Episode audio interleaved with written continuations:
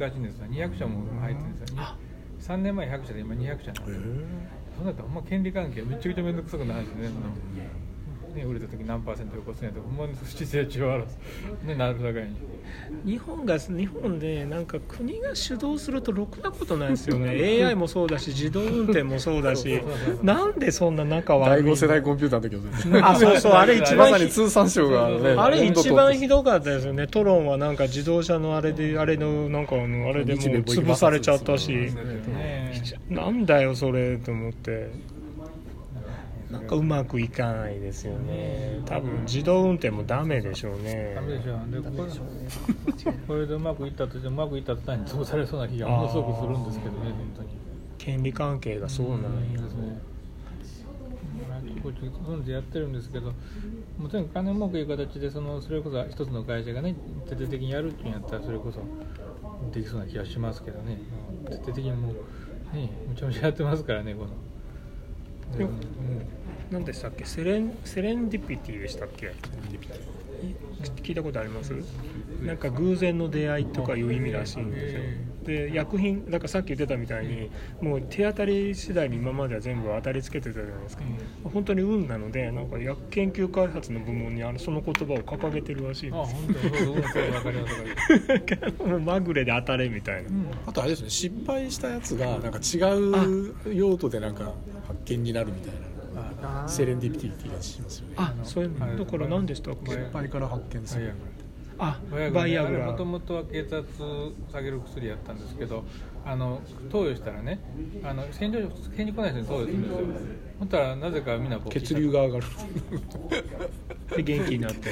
血圧内だから血流があ良くなる。そうそう。ほんでよく調べてみたらねあの全体の血流良くするだけなしに特にこの、ね、海面体のあたりの血流が良くなるんだったらそこのタンパク質くっつきやすいわけですでそれが発見された途端に急にもうあの歯掃除やっぴりして それ一筋でやって。なるほど。選択と集中選択と集中。だってあれめちゃ儲か一時私の私なんかなんかやたらと広告にあればっかり出てくるしなんかスパムメールも全部そればっかりの時があって、多いですよね。すごいデータベースと思って、ね、血流増やすだけなら別に大したことないんですけどあれで急にねほんまそうです。伝説の出会いがあって、あと何でしたっけ？あのちょっと問題睡眠薬のサリドマイド？問題になったやつ。あれ今何だっけ？がんの治療かなんかに有効だって言って、なんか認可されてるんですよね、サリドマイド睡眠薬の成分が。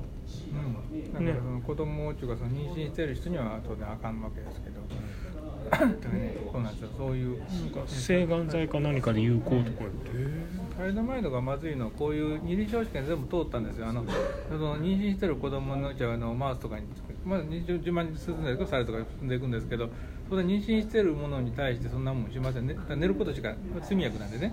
打ったら寝ます打ったら寝ますがどんどん全然チェック OK と。また人だってそう男とかでも妊娠してると投与しませんからラッキーラッキーラッキーでさあ売り出しましたと。そしたらあのねお腹膨れて、ね、眠れる人に飲んだと。ただ、うん、気がいっぱいできたということで全部ね逆に薬の怖いところですそうやそうなんかどこだったっけ？今前少し言ってたあの学生アメリカの学生がいっぱい飲んでる鎮痛薬なんていうんでしたっけ？なんとかっていうの。あれをあれでやっぱり体壊しちゃうやつが学生でいっぱい増えちゃってあれで数段訴訟で薬品会社が訴えられてて負けたら1兆円ぐらいのでしょう、ね、1兆円ぐらいの賠償金が発生するとか言って。の薬はいい加減薬そうですよね。薬知見がね。あの覚醒剤を ADHD に使うの話ありましたけどね。覚醒剤の成分メタアンフェタミンそのものを ADHD の治療薬使ってるんですよ。ああもうそれもそのですよあそれかもしれない。それはね将来絶対その精神病になりますね普通にほっといたら。ADHD はなるかもしれんけど別の精神病になってしかも被害妄想がすごくてねすぐ人見たら殺したくなる病気に全然なるんですよ100%そんなもんしたらあかんでしょうと思いながらも平気で認可されてますしね処方箋一枚で。儲かっちゃうんでしょうね多分。儲かるでしょうねであの沢尻エリカが捕まったやつもなんかめちゃくちゃ危ない薬なんでしょ？エクスタシ昔エクスタシーって言ってたやつ。あんなあんなのダメって言ってるのにアメリカではああいうのをやってもあのなんか優秀だったら評価されるとか意味わかんない。やめさせろよっつうそうなんですよ。ほんで言いませんけど実は AI がそれに使えるわけですよ。あ。あの今の薬っていうのはその特別の構造を持ってるものはこれダメっていう形なんですけどこれを使ってちょうど構造を変えたら要するに脱法法っていうのは脱法ドラッグの脱法用に脱法にちょこっと変えるとかっていう。変える。それこそパコン使って1が使ってちょこっと変えて認可したん認だ認可認可って勝手に作って売ると。そこはもう捕まらないと。なるほでそのねこうするこうする頃にはもうさよならしてもね何千億か何億兆円儲けて闇社会に。どなるほど。だからそういうのがあるんでだからこういう技術は下手したらだったら そっちの分野に拉致されたら 非常によろしくない世界が広がって AI もすごいライブラリーとか自由に使えるねうん。クラウドの AI とかどんどん出てきてますもんね。あ結構それはそれでね。へまあ意味だけの世界ですけどね。ちょうどこのこの人が言ってるのでちょうどなんかあれなんですか？今年の3月に日本で？なんだっけな。そのなんかそういうその倫理規定みたいなやつができたんですねですねどこだっけなどっか書いてあったんですけどあ日本昔のあのロロボット三原則みたいな AI 中中これか。人間中心の AI 社会原則。日本政府が策定した AI をへ利用開発する基本原則。日本が利用方法をあ違う人間が利用方法をあ決めてか。そうだから人間が結果に責任を持つと。だから責任あれじゃないですか。AI の結果ってん。検証,、ね、検証できないっていう自動のがあるじゃないですか。運転とだからそれはそのそれを結果を出させた人間の側が責任を持ちなさいっていう原則をおなるほどってなる。ほど。なちょっとよよご説最初の利用方法を決めて人間が利用方法を決めて結果に責任を持つこととか、まあ、プライバシー安全性の確認など7項目になるなんか日本の政へ府ーそんなん作ったんだ。来日したのねこれが世界的に共有されたらいいですけどね。うんなんですかね。大体こういう世界世界のこういうのって全部ヨーロッパが持ってっちゃうんですよね。すよね IEC とかで。うんなぜならヨーロッパはあの30カ国ぐらいいるから 30カ国が投票するから絶対勝てない。あそれはそう。確かに国が多いってなってよね。ヨーロッパがだから全部法で抑えちゃうんですよね。あ世界規則世界のあれはあそうなんですか。なんか人間中心の AI 社会原則とかでなんかそのロボット三原則みたいな感じやなとか思って。この、えっと、結果に責任を持つっていうところが今あれなんですよね。だからなんか最近グーグルがあのなんでプロセスでこれの結果に出たかが分かるような、ん。なんかソフトかシステムかよく分かんないけどあ出すって言ってましたよかなんかあねれですよね、うん。そうですよね。多分あれだと思うんですよ。日本でもベンチャーがそういうの作ってたって聞いたことがあるんですよね。AI が出した結果をなんかトラックトラッキングするなんかなんでそうなったのっていうなんかよく意味が分からない。AI, の結果を AI で解析させるとかわけわかんないですけどだから Google のスマートフォンもまだ日本の方は違うけどああ Google じゃない Amazon のスマートスピーカーも英語だとうん。なんでそうなったのって聞くようになるっていう書いてましたね どうしてもって言われそうやけど。子供との子供の喧嘩みたいな、ん。なんでどうしてもとか言って。うん。ブラックボックスがあるということでね。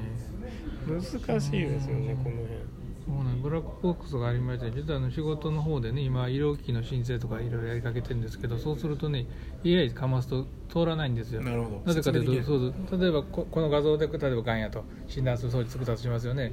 でもそれは説明できないでしょ。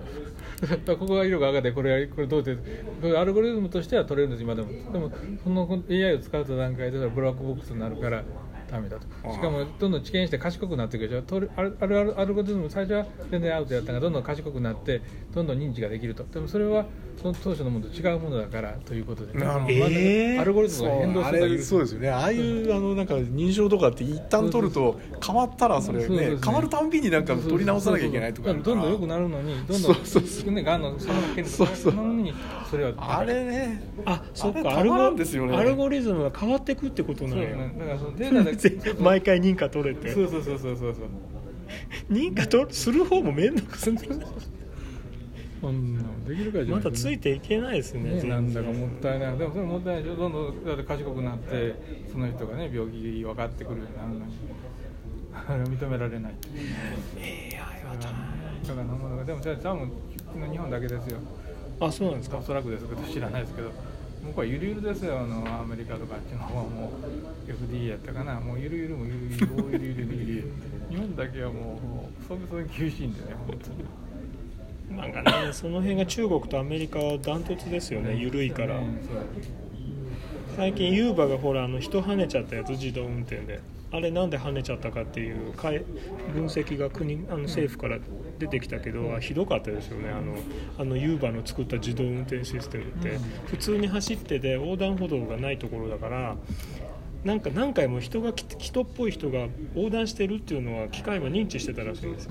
だけどあでもここ人来ないなって言って勝手に判断して3回ぐらい却下したらしいんですよ。あで直前になってやっぱ人だって言ったから間に合わなくて跳ねちゃったみたいな。ーだからやっぱり横断歩道がないからそうそう。人は渡らないっていうのが入ってるとそれはだからこれは人じじゃないんだと勝手にあ判断。そうかそうか。それはダメですよね。横断歩道がもしあれば人が来るかもしれないと思ってそこをちょっとそっち優先するかもそうしれない。いうハイターハイターのなんか入れてたらしいんですよ。ここには人はいないはずだっていうやっぱだから難しいですよ。確かに夜中の何時かにあんなあんな片道2車線とこ人が渡ってるなんて絶対思わないですからね、でも人やったらどう人間運転してたらどうでしょうやっぱりいやーどうなんでしょうね。よく跳ねられてますけどね。徘徊してる人が夜中に。たまに